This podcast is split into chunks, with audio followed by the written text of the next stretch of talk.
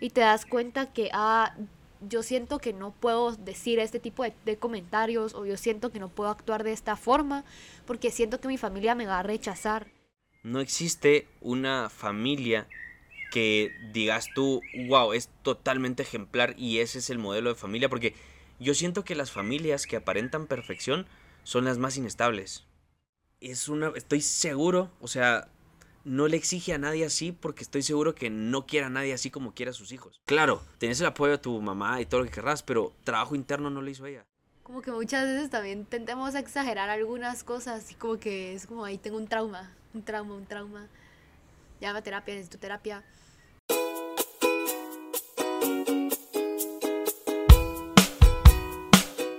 En Blanco es un espacio en el que nos alejamos de la perfección y la formalidad.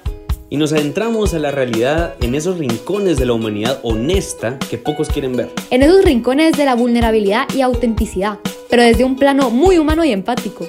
Desde situaciones del día a día hasta consejos prácticos sobre cómo enfrentarlas para crecer. Bienvenidos, a, En Blanco.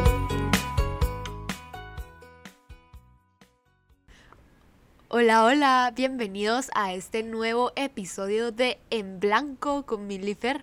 Hola, ¿qué tal? ¿Cómo están? Bienvenidos. El día de hoy queremos hablar de algo que creo que a todo el mundo le afecta, más, más de alguna cosa, y es la familia.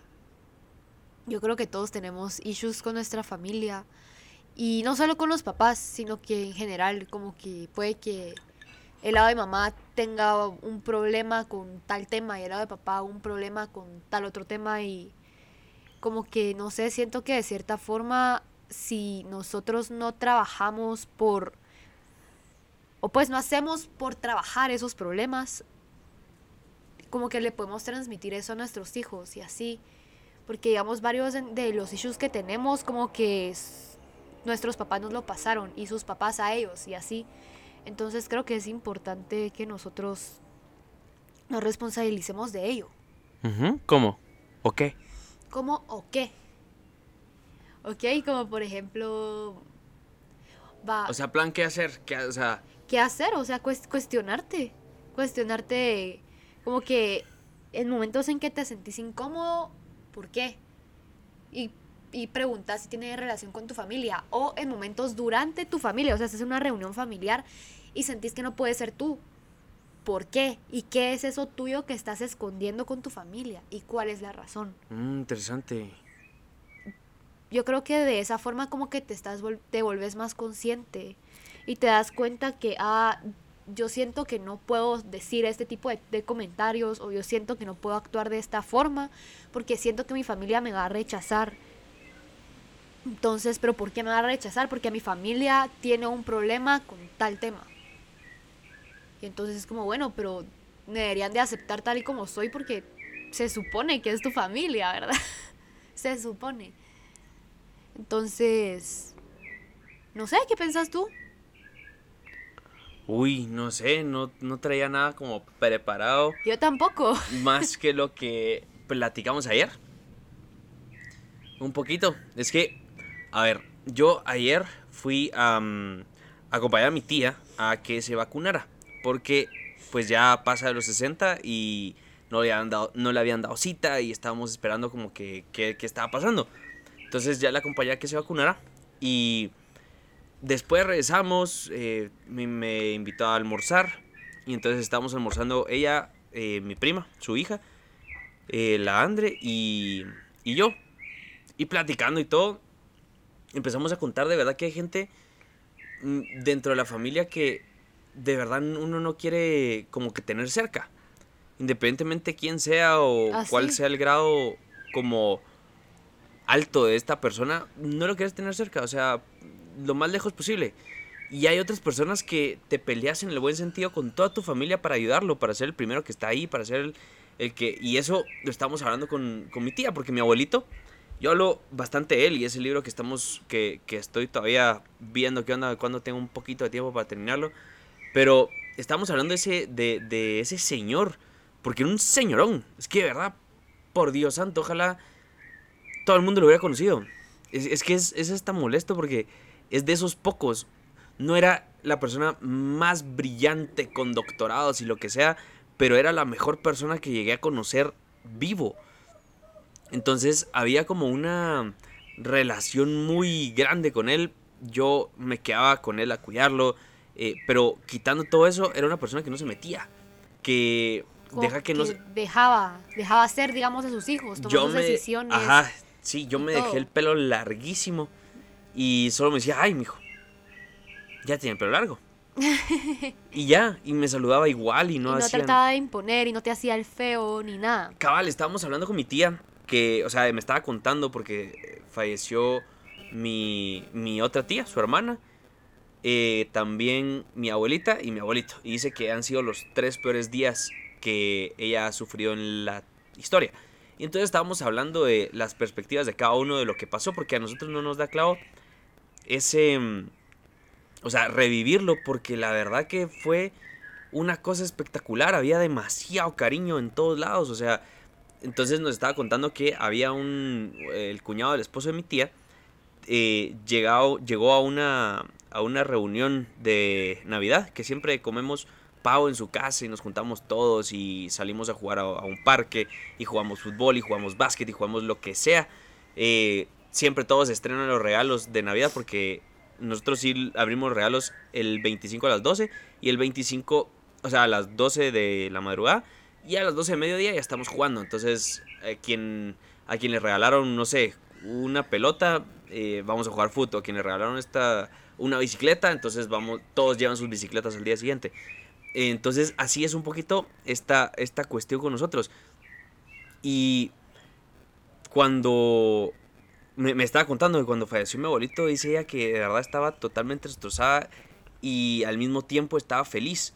Porque esta persona en Navidad, que era totalmente ajena a la familia, vio como mi abuelito solo hacía un par de ojos y ya todos los hijos sabían qué es lo que tenía eh, que darles, una cerveza o un... O, ¿Cómo ¿Qué se llama? necesitaba, Un su trago, Ajá. ajá, sí, o, o comida, lo que fuera, pues.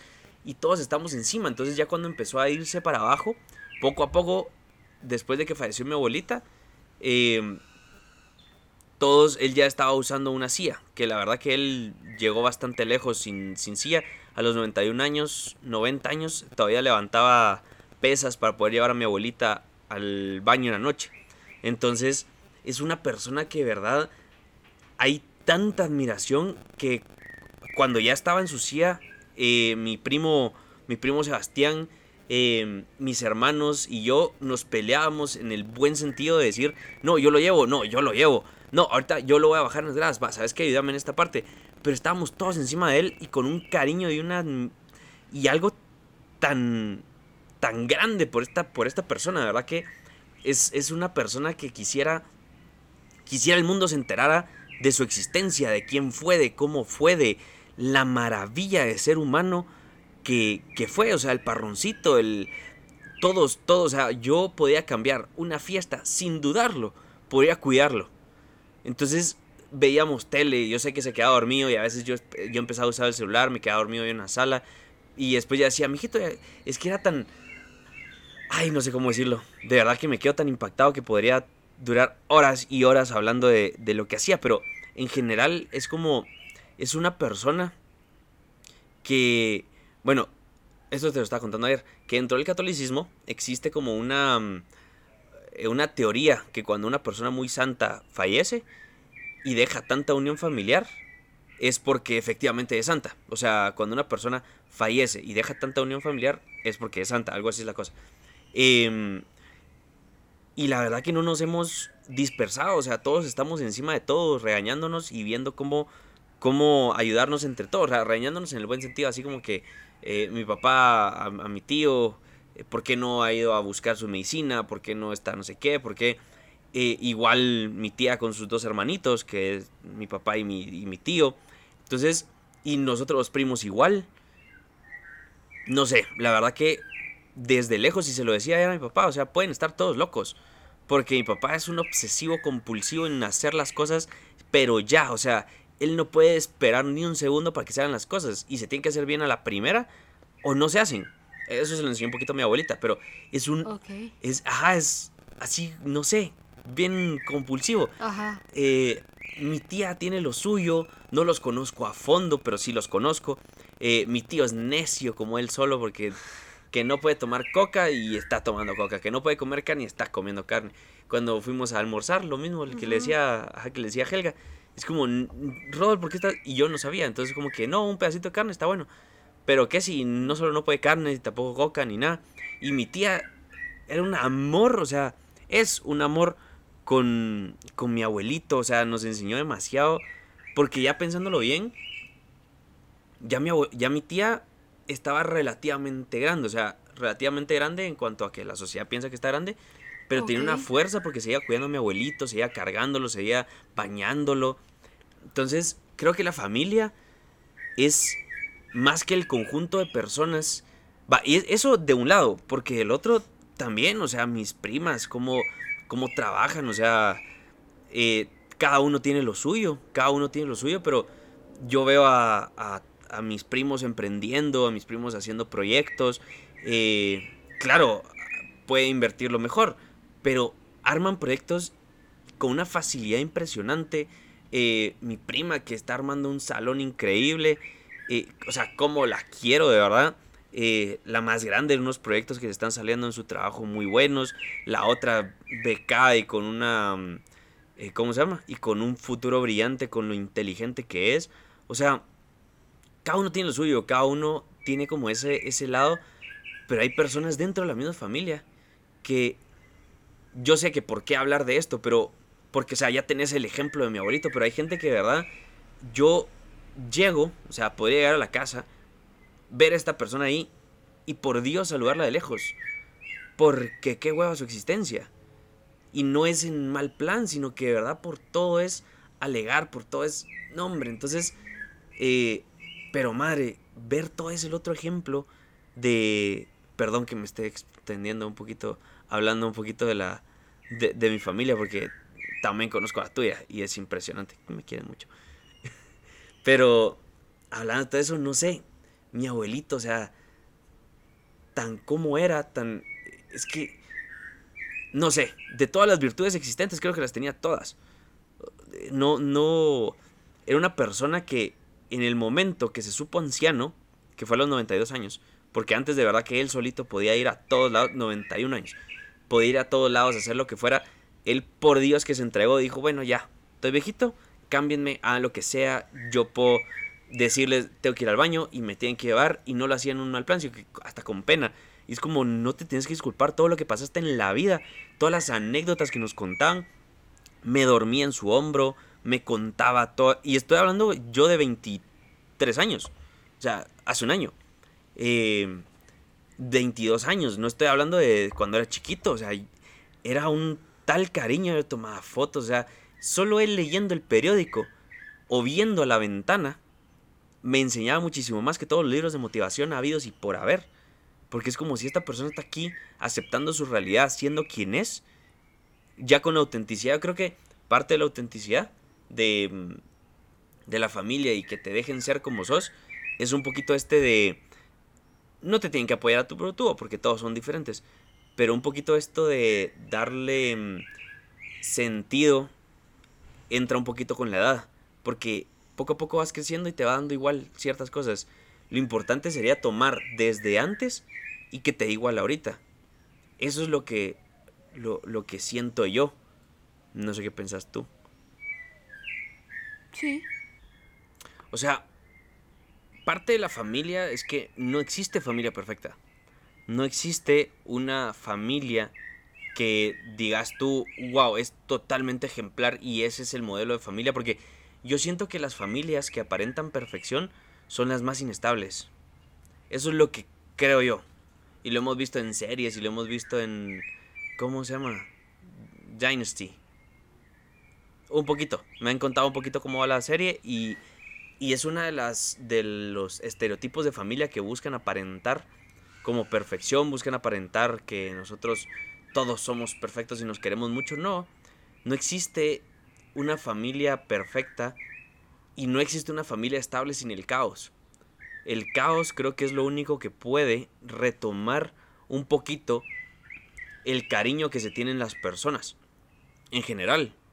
O sea, te lo he dicho. Yo creo que si no peleáramos, o sea, obviamente, no hay que pelear un montón. Pero si no peleáramos, es muy poco probable que seguiríamos juntos. Porque no existe esa, esa catarsis después de pelear y decir, soy un imbécil, de verdad, perdón. O soy un idiota, la cagué en esto. Mira, o yo ah, en esta ocasión no estoy de acuerdo con que te enojes con esto. Y la otra persona puede decir, ah, no, pues sí, ¿verdad? Entonces va. Ok, todos los dos seamos un poquito. Y eso es como parte de la de lo que uno busca al momento de querer ser completo con una persona. Creo que nos estamos moviendo un poquito, como siempre. Pero regresando a la familia, sí es cierto. Es muy difícil como buscar encajar, porque claro, hay veces en las que me siento como, como que si no encajara en ninguna de las dos familias. Me siento como un outsider y no en el buen sentido. No es como que, uy, eh, soy súper inteligente y súper... No, no, al contrario, me siento como, madre, todos están haciendo de todo y es increíble lo que están logrando. Y yo, pues aquí sigo, peleando por ganar este semestre. Pero cada uno tiene sus luchas y si le preguntáramos a una persona de la, de la familia seguramente diría lo mismo. No sé, eso siento yo. Pues la verdad es que mi situación de mi familia es muy distinta a la de Fer. Em, tengo una fam- familia muy pequeña. Em, pues la verdad es que solo, solo somos mi mamá y yo, como que el núcleo. Y como que del lado de papá, pues la verdad no sé mucho, no he tenido relación con él. Em, sí he tenido relación con mi familia parte paterna, pero pues nunca sentí que encajé como tal. Y nunca sentí que, no sé, que podía ser yo como tal.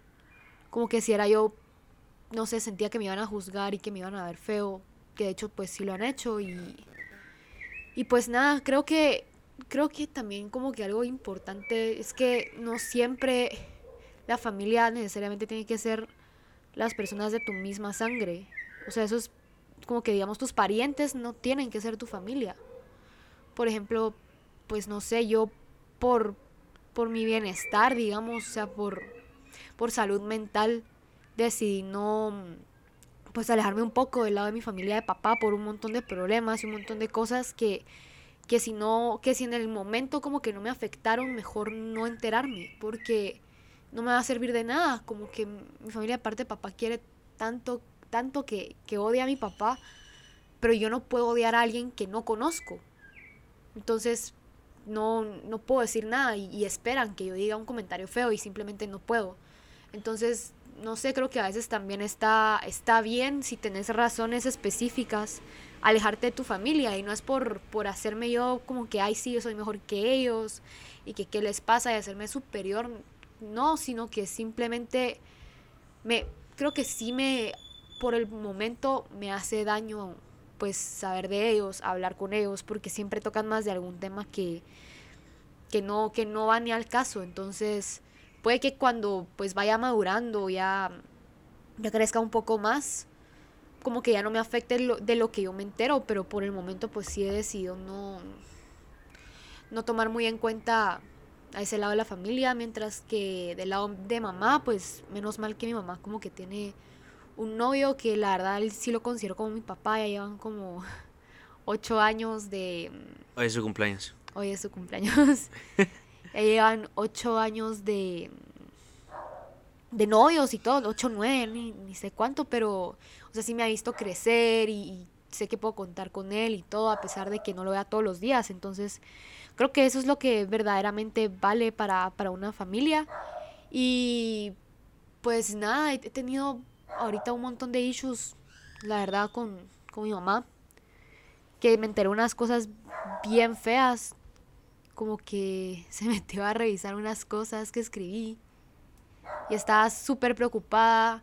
Y, pero son cosas que como que a veces, por ejemplo, a mí me sirve hacerme la dramática en, en papel. Y como que ya cuando ya se me pasa el sentimiento y lo leo, como que me vuelvo más objetiva. Es hacer catarsis con papel, Sí. ajá. Sí, sí, sí. y leí un papel ah, de, de hace como dos, o sea, del 2018, desde hace, uh, cuando yo todavía era una chavita, no sabía qué quería en la vida, no sabía quién era yo. Todavía lo estoy descubriendo, pues, pero tengo un poco más de idea. Pero, no sé, y, y me dijo, es que tus se enojó yo, pero ¿por qué te enojas? Que, me pase eso, porque no me contás, y yo ni modo, si son mis problemas. No, pero es que tus problemas son mis problemas. Y eso no es así. No somos el reflejo de nuestra familia, no somos el reflejo de nuestros papás. Somos entes individuales y ajenos a ellos, siento yo. Eso es muy cierto. Yo también los problemas no se los cuento a mi papá, ni algunos a mi mamá. Y es que... Porque siento como, como que va a haber un poquito de burla, va a haber un poquito como Exacto. de... De, ay Dios. Te paras sintiendo peor de Ajá, lo que te sí. sentías. O muchas veces Sí. como que, no sé si a ti te pasa, pero te da miedo cometer errores porque sentís que los errores tuyos los van a tomar como de ellos. En algún momento sí, pero yo ya no.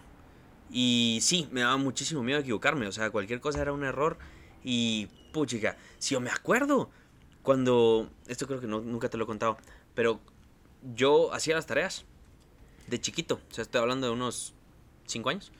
Y mi papá era tan perfeccionista, pero tan perfeccionista, Ajá. que me equivocaba en una plana de hacer la A. Y te la cortaba.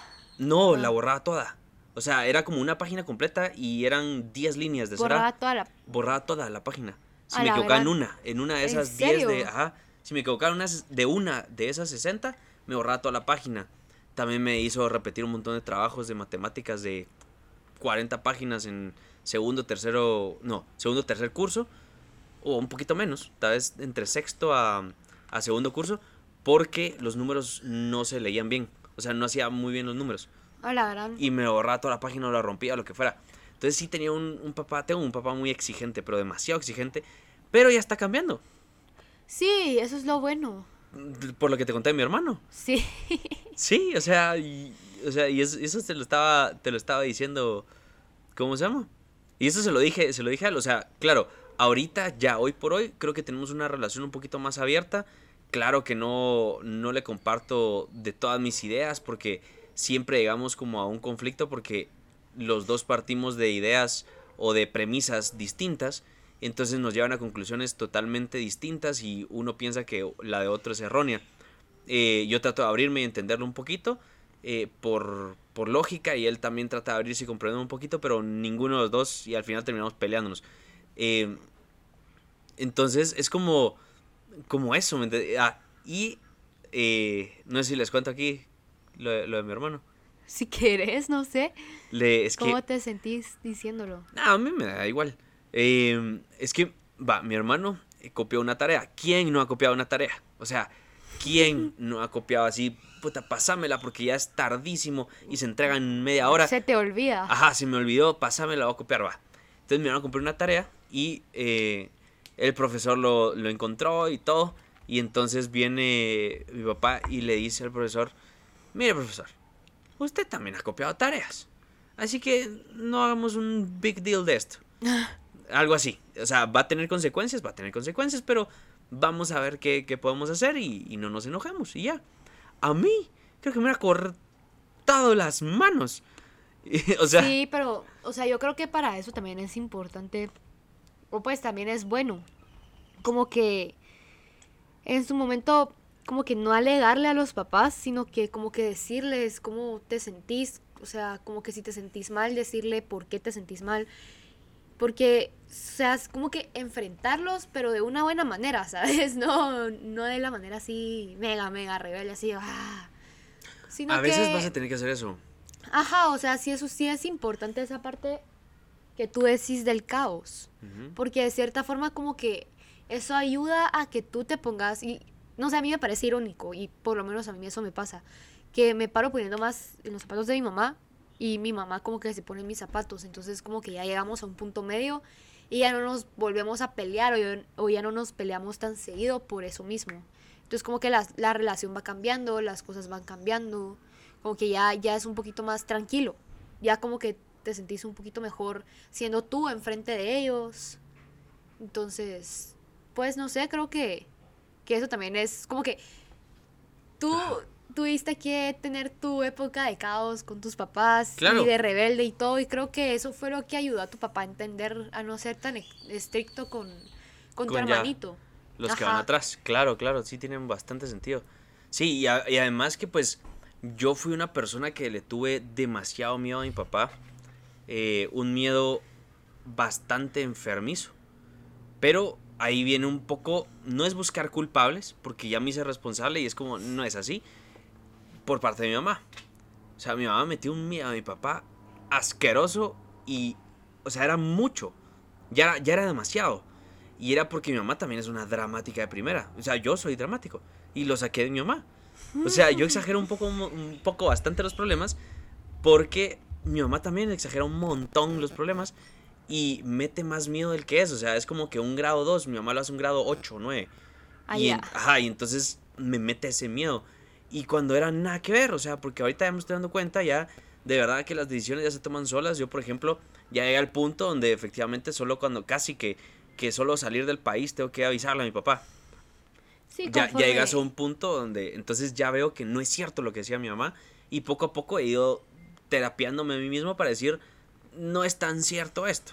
Ajá, va, pero digamos, no todos como que tienen, o sea, pueden hacerse esa como autoterapia o esa introspección solos, sino que muchas veces como que se necesita alguien objetivo o un tercero imparcial para que te diga Yo fui. tus cosas, ajá, y, y- y eso va a ser como que un podcast para otro día, pero, pero sí, o sea, ir a terapia no está mal y creo que es algo que han condenado muchísimo, pues los, los boomers o la, la generación... Nuestros papás. No, no es, es X. X. Ajá, sí, sí. La generación X, creo que, que o sea, han, han condenado mucho, por lo menos mi mamá sí, sí ve mal que alguien vaya a terapia. Si lo ve como, ay, no, no puede ser. Fue a terapia, ya, ya, ya tocó fondo. Y no necesariamente tenés que estar hasta, el- o sea, estar súper, súper, súper, súper mal para ir a terapia, sino que puede que tal vez como que querrás arreglar ciertas cosas tuyas o querrás como que mejorar y así y no tiene nada de malo. Yo pienso de la terapia. Es que depende. Sí, es. No, pero tenemos que hablarlo en... Sí, sí, sí. Yo tengo a mi, a mi prima que es psicóloga. eh, la Andre, que fue la con la que acompañé a mi tía a, a la, a la vacuna. Que. O sea, claro. Nos cuenta, o sea, no nos cuenta el nombre ni nada porque es secreto profesional, es como un abogado, es delito si lo hace, pero digamos, nos cuenta como las cosas que ella veía en, el- en los casos de estudio. Ajá. Y ayer me estaba contando que ella no quería salir en algún momento porque había muchos casos de violación que ella estaba viendo en casos de estudio, que ella estaba muy, o sea, muy, muy mal. Pero ese es un otro nivel. Ahora, Sí. estamos hablando de un, me siento mal por esto, ir al fondo, cuestionar, eh, ir aprendiendo. Yo creo que la terapia actualmente puede ser un gran, una gran necesidad básica. Mira, Yo creo que los, La cosa es no depender full de la terapia. Siento yo que, digamos, por ejemplo, va yo que, que sufro, que estoy tratando de ya bajarle a la ansiedad, pero que antes sí me ha dado muchísimo más.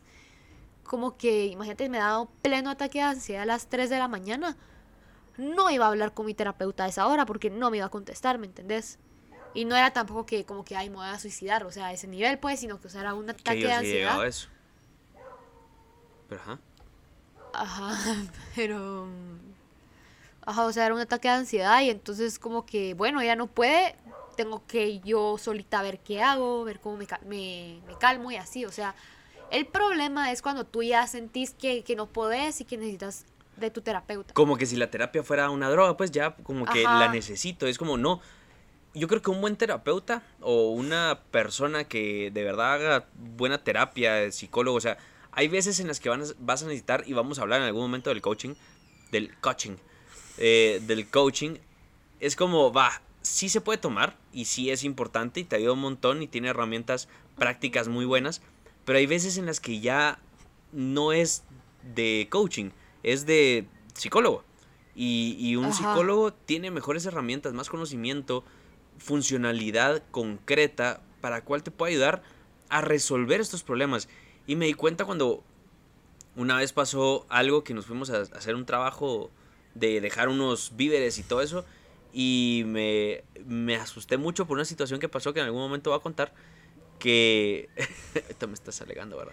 Sí. yo sé que se preocupó mucho porque cabal, o sea, fue una llamada de decir, mira, si a las 3 de la mañana no aparezco, llamas a mi papá. Eh, sí, porque fue algo espantoso, pero llamé a mi prima y me dijo, claro, esto no es terapia, pero los conocimientos los pongo a tu disposición y estuvimos platicando un ratito y fue como, mira, realmente no es así, me lo dijo las cosas a la cara y la verdad sirve mucho como pivotear esa, esa idea con alguien más para que te diga, ok, no es así. Entonces te da las herramientas, ahí es donde viene un buen terapeuta, te da las herramientas para que tú las tomes y puedas manejarte en tu vida cotidiana eh, sin necesidad de esta persona. Cal, yo creo que eso que tú estás diciendo es muy importante. Ponete, yo cuando fui a terapia, que fui cal al principio de la pandemia, como que mi, mi terapeuta me dijo la primera cita, mira, yo lo que quiero es que yo te doy las herramientas y que tú como que solita, o sea, en algún momento ya no me vayas a necesitar, en algún momento como que tengas algún problema, te sientas mal y yo con lo que te ayudé y con las herramientas que te di lo vayas a resolver solita. Entonces creo que como tú decís, o sea, eso, eso es importante. O sea, es... Otra cosa que estoy pensando es como que muchas veces también tendemos a exagerar algunas cosas y como que es como ahí tengo un trauma, un trauma, un trauma. Llama terapia, necesito terapia. No sé. Estaba pensando con todo lo de la generación de cristal que hay unas cosas que sí me parecen muy exageradas y hay otras que sí las defiendo.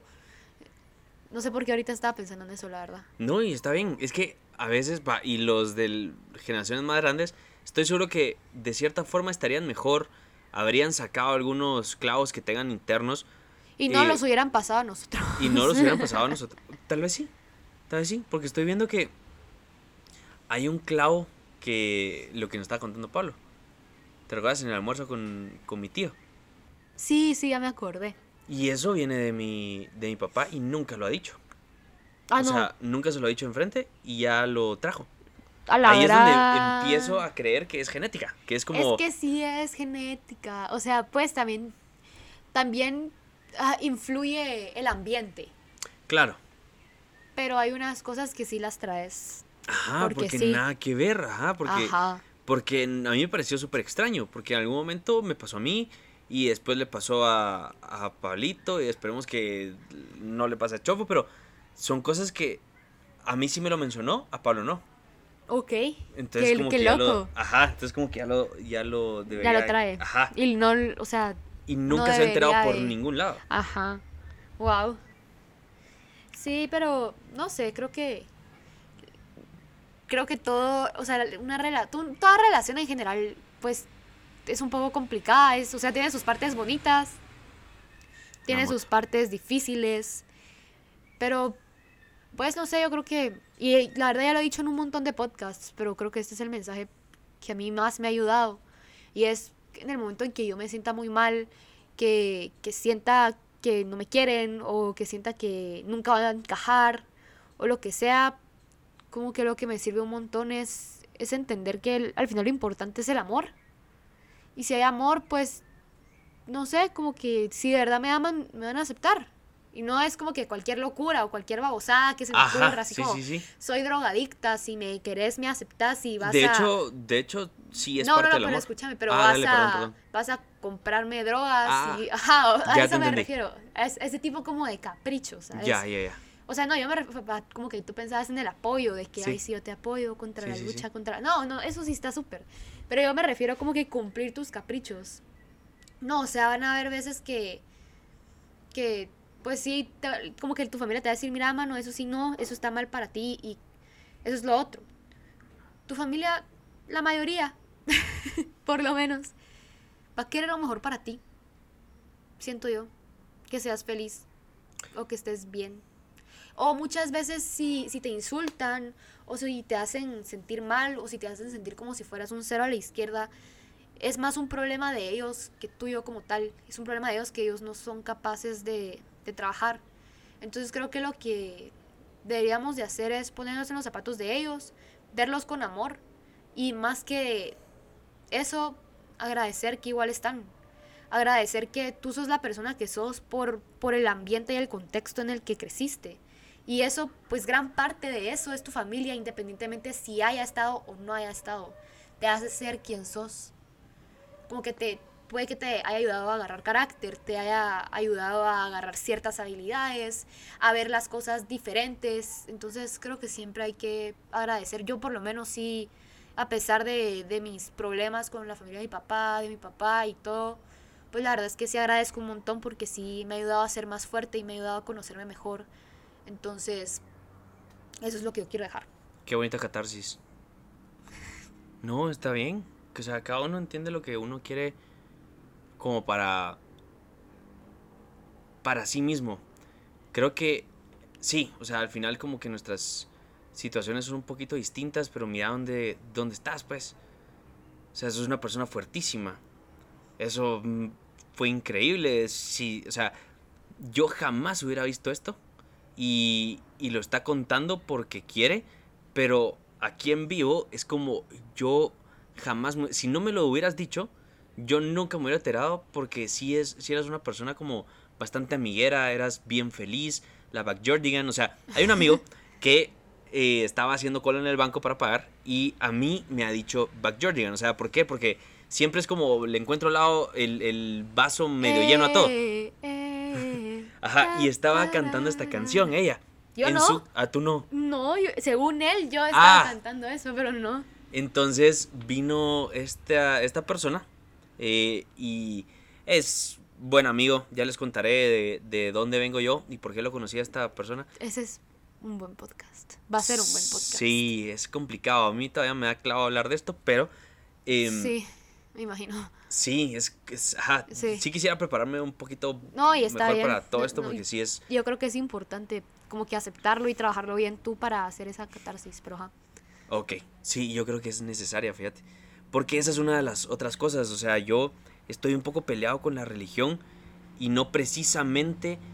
Bueno, sí por contexto lógico, pero al mismo tiempo por Es- un. por un sentimiento totalmente erróneo. Por la. por cómo. Por las personas. Sí, por las personas de cómo transmitieron esa idea, porque yo pienso, y por mi abuelito, aunque no creía realmente lo que, lo que él creía, pero por él sería capaz como de volver a plantearme las decisiones que he tomado respecto a la decisión, a la religión, porque era una persona bastante creyente, no era súper teológico, porque él lo único que le interesaba es decir gracias, gracias Diosito por lo que tengo, y ya. Por eso les digo, es que una persona fenomenal ese señor. Va. Eh, ¿En dónde estaba? Back your diggies. Ah, sí, Back Jordan. Va. Entonces viene esta persona y eh, empieza a ver a Emilia que está caminando así toda feliz. Como el día estaba nublado, eh, estaba lloviendo, Eran parciales. eran parciales y la única persona que estaba feliz eh, cuando él estaba viendo ese momento era Emilia. Así todos los demás estaban como que, ya no quiero más. Pero es que era el último, era el último parcial y ya Y después miras era como, celebrar. "Uy, sí, vamos, vamos. Y entonces así se quedó. Y, y yo soy uno de esos locos, porque yo hice una locura una vez que cumplí años en la universidad Ah, y me fui vestido todo de amarillo. Entonces yo chingado, o sea, no sé, a veces tengo de verdad como que un poquito, a veces, en situaciones concretas, tengo un poquito alto la autoestima. El Ent- ego. El ego. Entonces voy vestido amarillo. Y es como, ¿por qué? Porque sí. O sea, camisa amarilla, suéter amarillo, pantalón amarillo y todo. calcetines amarillos, zapatos amarillos, So- zapatos- calzoncillos amarillos. Acabo de comprar zapatos amarillos. ya lo tenés para el próximo Ya. año, yupi. Entonces, eh, e- es eso, porque la verdad que siempre te me hiciste una persona bastante fuerte, siempre te me hiciste una persona bastante eh, loca, loca en todo el buen sentido de la palabra, Mm. porque había esa locura de decir, se puede. O sea, eras de esas que, no, hombre, el vaso está medio, medio lleno, no medio vacío ni nada, y se le puede echar un poquito más de agua y ya se llenó por completo. Entonces, eh, sos una persona así, entonces es bastante complicado ver todo ese lado, y al mismo tiempo es, es esa diferencia, porque mi viejo, a pesar de que es una persona estricta como él solo, que algún día traeremos para hablar de la disciplina, eh, Sí. es una, estoy seguro, o sea, no, no le exige a nadie así porque estoy seguro que no quiere a nadie así como quiere a sus hijos. O sea, yo estoy seguro que mi viejo me adora y yo adoro a, a mi viejo porque, va, es lo que te decía, sus consejos no son, no son un, ah, lo dijo él, entonces no le voy a poner atención, al contrario, a él sí le Lo pongo atención a lo que dice, ajá. ajá. Tal vez muchas veces no sigo lo que me dice porque, el- porque el- sí le meto cabeza. Ok. Pero sí le meto cabeza. O sea, él sabe que si algo no me interesa, es que ni siquiera le voy a dar vueltas en mi cabeza. No, no tengo tiempo para meterlo en mi, en mi memoria. Y que yo le esté dando vueltas a algo, me parece muy importante esa persona de donde venga.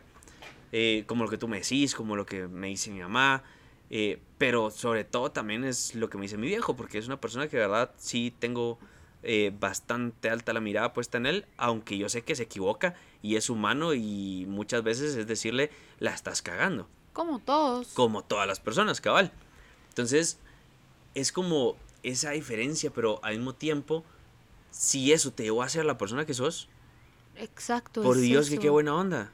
Sí, o sea, al final creo que, o sea, tu papá, a pesar de lo estricto y todo, creo que sí, y tú mismo me lo has dicho, pues te ayuda a desarrollar un montón de herramientas que, que tú en su momento como que creíste que era por molestar, pero ya como que estando más grande y cuando ya creciste te diste cuenta que, que sí te sirvió un montón, pues como, como los libros que te ponía a Ah, leer sí. en vacaciones, bien contar loco, verdad que yo, por Dios santo, o sea, me veían a mí, niño de 10, 11 años, leyendo Padre Rico, Padre Pobre. Clásico libro. Yo estoy, en su momento tiene mucho sentido, pero yo ya no le hago caso a Robert Kiyosaki. De verdad que me parece un poquito...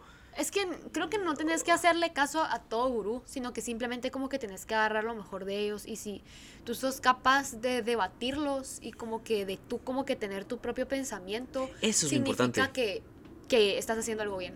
Sí, yo pienso que los gurús no son gurús, sino que son personas de referente que uno tiene que leerlos, sacar lo importante y desechar lo otro, porque si no, Y si no estás de acuerdo, está súper bien. Está Sí. muy bien porque... ahí te das cuenta que no es una secta. Ajá, Si puedes opinar distinto, no es una que, secta. que no lo que no lo como que seguís ciegamente sino que Sí. tú sos capaz de poner ahí tus pensamientos tus criterios Exacto. Sí, y me gustaría hablar otro día de criterio propio también, que creo que es a algo hablar, que sí. a muchos nos cuesta, o por lo menos a mí me costó un montón desarrollar, y a una mi amiga también que me dijo que habláramos de eso, entonces. Ok, ok. Pero pues sí. Pues sí, así no, me pero ponía. tu papá sí te ayudó un montón, o sea, Sí, pero contá que te ponía libros, me ponía a leer. los resúmenes. Los también. resúmenes, tenía que entregar resumen por capítulo y a veces ni los leía y yo estaba, eso en vacaciones, y yo estaba todo asustado que María Y mate a también te y ponía mate a también me ponía ejercicios, digamos para, por ejemplo, para un examen, eh, el examen de, de colegio normal, de bimestre, pero me ponía unos 200 ejercicios y los tenía que hacer viernes, sábado, domingo y hasta que llegara el examen. Ajá, y porque para él matemáticas es muy importante, o sea, él es una persona eh, sumamente numérica, a él le encanta la matemática y la física, no, la física no sé qué mucho. Eh, Como esa estructura, digamos, Ajá. que tienen los ingenieros. Sí, es ingeniero cabal, efectivamente por eso. Eh, y en algún punto creo que me puse a, a tocar piano por eso. O sea, me metí a clases de piano, que ahora me encanta el piano y me encanta la música y, y llegué a tocar cinco instrumentos porque me hizo que me gustara la música. Pero él decía, ¿por qué? Porque las notas son como las los sostenidos, son medios tonos y Ajá. entonces la matemática, entonces si le sumas tantos, entonces así lo logré ver y ahora miro algunas cosas mucho como matemáticas. Tengo ese, ese pensamiento de... Por supuesto, no soy ingeniero. Aquí no me voy a creer así como... Y no piensen que, uy, ya se cree. No, no, no. Pero sí tengo, sí tengo un pensamiento muy, muy numérico. O sea, es lo que te... Y, e hilo cosas muy raras. O sea, tú me decís, ¿qué estás pensando? Eh, cuando estábamos viendo la, la de Luis Miguel. Ah, sí. Y entonces como, ¿estás bien? ¿Qué estás pensando? Y yo, sí, porque él es la persona que le prestó tanto dinero, porque entonces así se iba a zafar de Hacienda porque el papá le está... Entonces yo estoy haciendo conjeturas así loquísimas, porque sí, o sea, porque ya mi cerebro ahora va así. Entonces, sí, o sea, y, ajá, y, y me ha servido muchísimo. Sí te ha servido, Muchísimo, ajá. porque es mucha lógica. y la sí como que te ayuda a que seas más rápido, ¿sabes? A que penses así, que el hámster como que dando la, la vuelta, como que ya no le tengas que quitar la, la, telaraña a la, a la, Sí, a la ruedita esa, pues, sino que una vez ya está corriendo así. chica, chica, chica. Sí, cabal. Entonces, aunque mi papá siempre piensa que cualquier otro piensa más lento. Pero es que tu papá es muy, o sea, piensa aceleradísimo, igual que tú. O sea, sí. Y es como, wow. Igual tu papá camina rapidísimo, o sea, todo, todo lo hace rápido y a veces me impresiona cómo, cómo es capaz de hacerlo todo tan rápido. Si aquella caminata que hicimos, que una vez fuimos a, a un como... ¿Cómo? Sí, a una finca. A una finca, esa era la palabra. A un barranco iba a decir. Íbamos, ajá, fuimos a una finca y pues como que había para, para caminar, había montañitas y así. Y tu papá nos dejó mil veces atrás, pues, y nosotros decía, Sí, es que él es súper y deportista, tu que es papá diferente. seguía, pero es que igual es, o sea, es acelerado hasta en eso, ¿sabes? Entonces, por eso te digo que obviamente va a pensar que el resto son unos lentos, porque Sí. él, él- él va muy rápido. igual Si yo tú. manejo 100 datos, él está manejando 1000 al mismo tiempo. Va, y tú también sos súper acelerado, acelerado, aceleradísimo, pues, o sea, Así me dijo mi tía ayer. Ya vi que vas igual que tu papá, aceleradísimo los dos. sí. En todo, ajá. Sí, pero te es que venís del, del trabajo y todo, y es como, calmate, respiremos, ahorita vamos Que a... tengo que resolver 10.000 cosas al mismo tiempo. No, o sea, sí se Ajá. vale, sí se vale, pues, pero... Pero sí bajarle un poquito. ¿sí? Pero a veces bajarle un poquito no, no tiene nada de malo. Ok, O sea, en mi caso, ¿qué vas a poder hacer del trabajo? cabal nada. Entonces, ¿para qué vas a estar así acelerado? Sí, es cierto.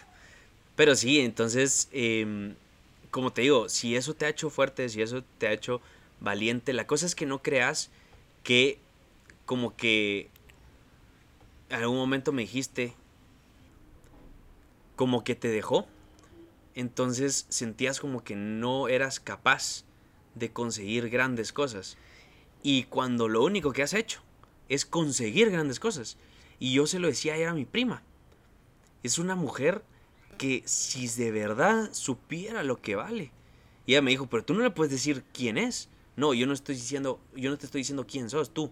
O sea, quién tiene que ser Emilia. Yo te estoy, te estoy diciendo que date cuenta todo lo que sos. O sea, maravillate con tu existencia. O sea, ¿cuántas personas pueden decir que han hecho siquiera la mitad de lo que tú has hecho?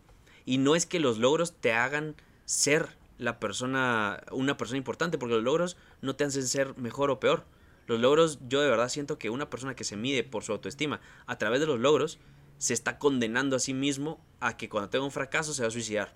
No, yo te estoy hablando de los logros intrínsecos que tenés, o sea, cómo has superado cada cosa interna que te ha terminado con una beca, que te ha terminado con proyectos, que te ha terminado siendo lo que sos, queriéndote como te querés.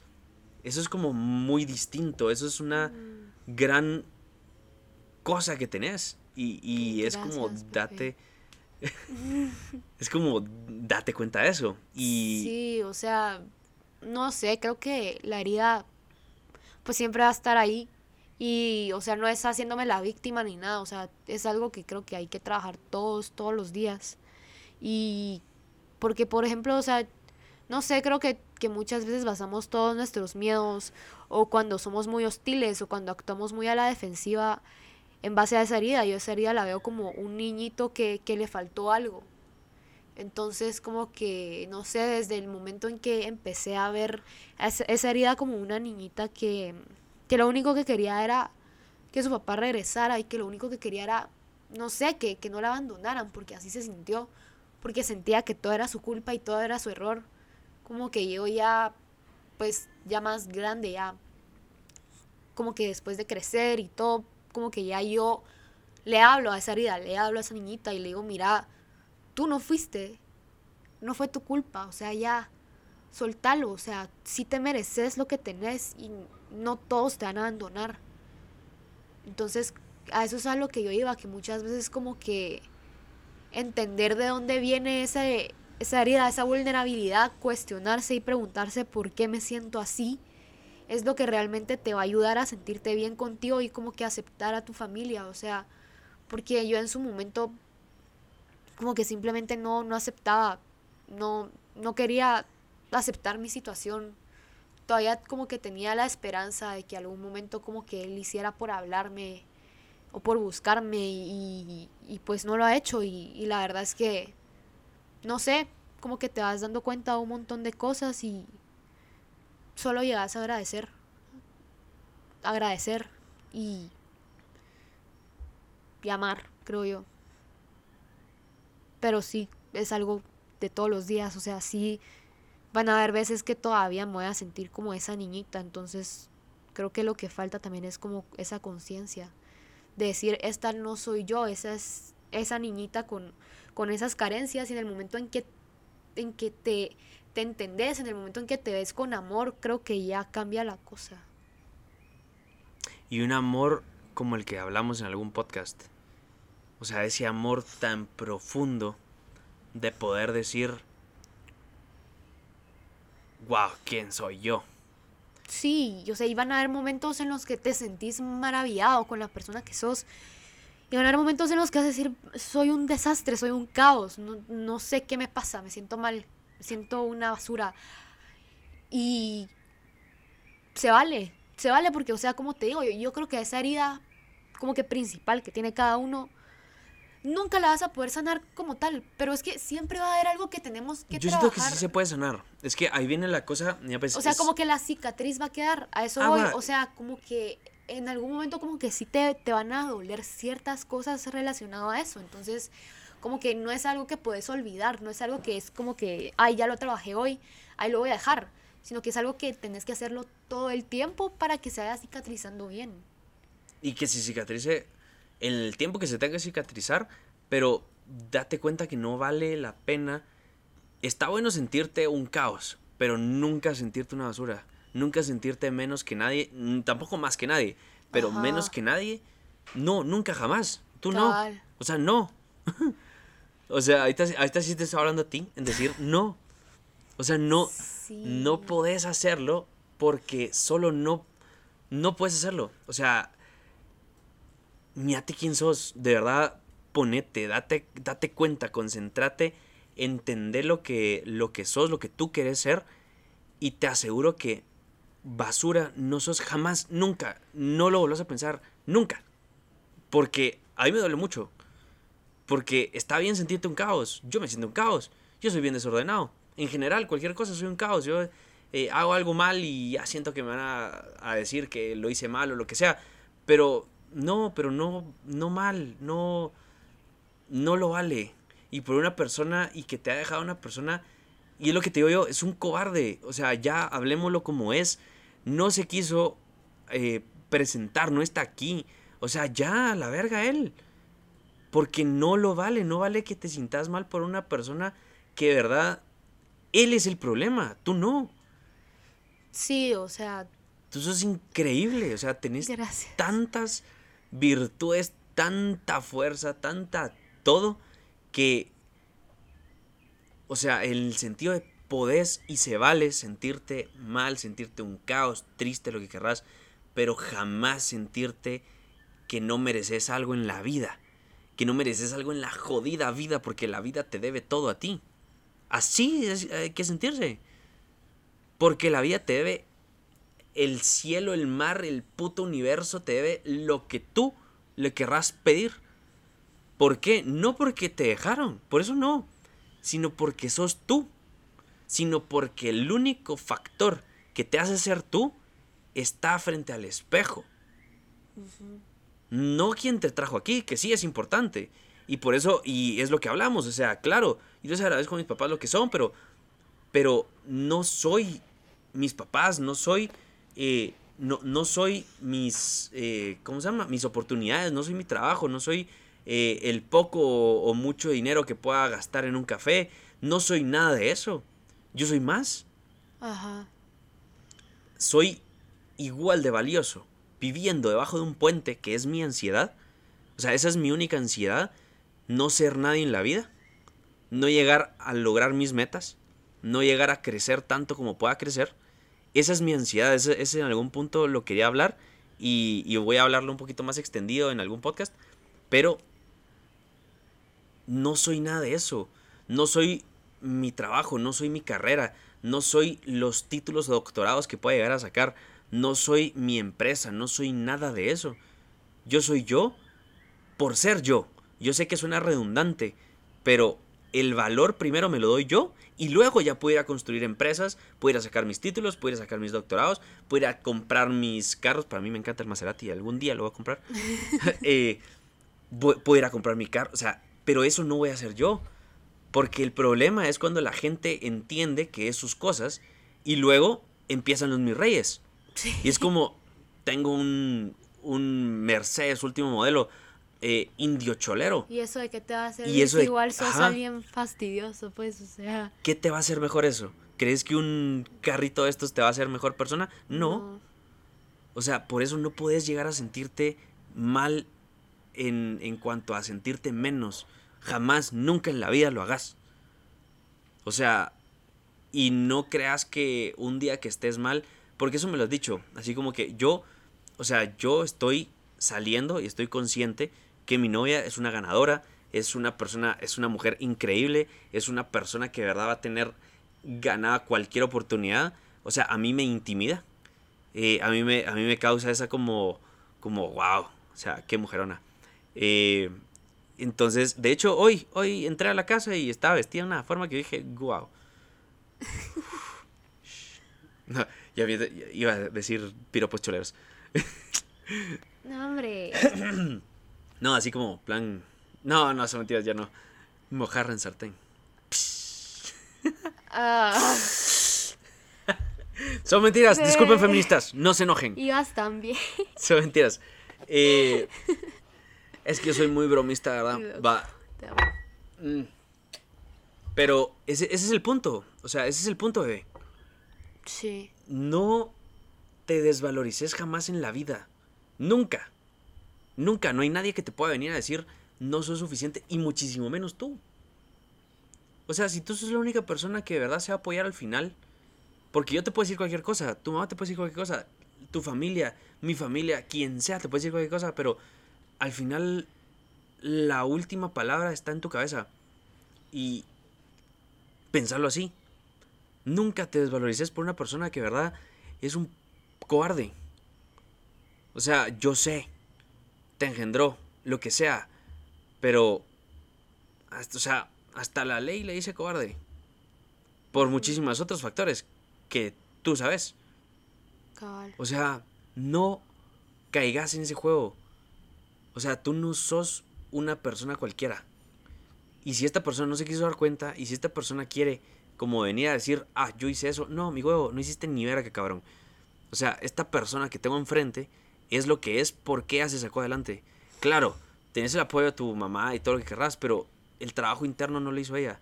El trabajo interno solo lo pudiste haber hecho tú. Y si hoy estás poniendo proyectos, si hoy estás ganando becas, si hoy estás participando en decir, tengo tiempo libre, puedo participar en tres universidades más, es por ti. Y yo me voy a sentir feliz y orgulloso de lo que hagas. Y no voy a escoger a nadie más, o sea, no escogería a nadie más como, como mi pareja, como la persona que quiero no solo formar un imperio, sino ser una familia. En algún punto. Pueden pasar años. Pero, o sea, pero me entendés. O sea, y ya. Qué de verdad, en serio. O sea, no te desvalorices jamás. Eso no me gusta porque no te lo mereces, porque yo te conozco, porque sé quién sos y eso no está bien. O sea, de verdad que hay tanto que puedes hacer que, digamos, esas llamadas, porque estas conversaciones de vez en cuando lo hemos tenido por lo mismo, porque hay veces en que tú te sentís mal y te sentís muchísimo menos que alguien. Y no, no es así. O sea, sos una persona maravillosa, excelente, preciosa, hermosa, todo. No, no le des poder a alguien que él es el problema. Tú no. Tú jamás sos el problema de nada. Sí, y si sos el problema, te haces responsable. Y ya. Y eso es muchísimo mejor. Así como que, ah, no, bueno, hoy sí la cagué yo. Va, está bueno, órale. Como hiciste ayer, es como, bueno, me molesté, pero tal vez no habías leído el mensaje.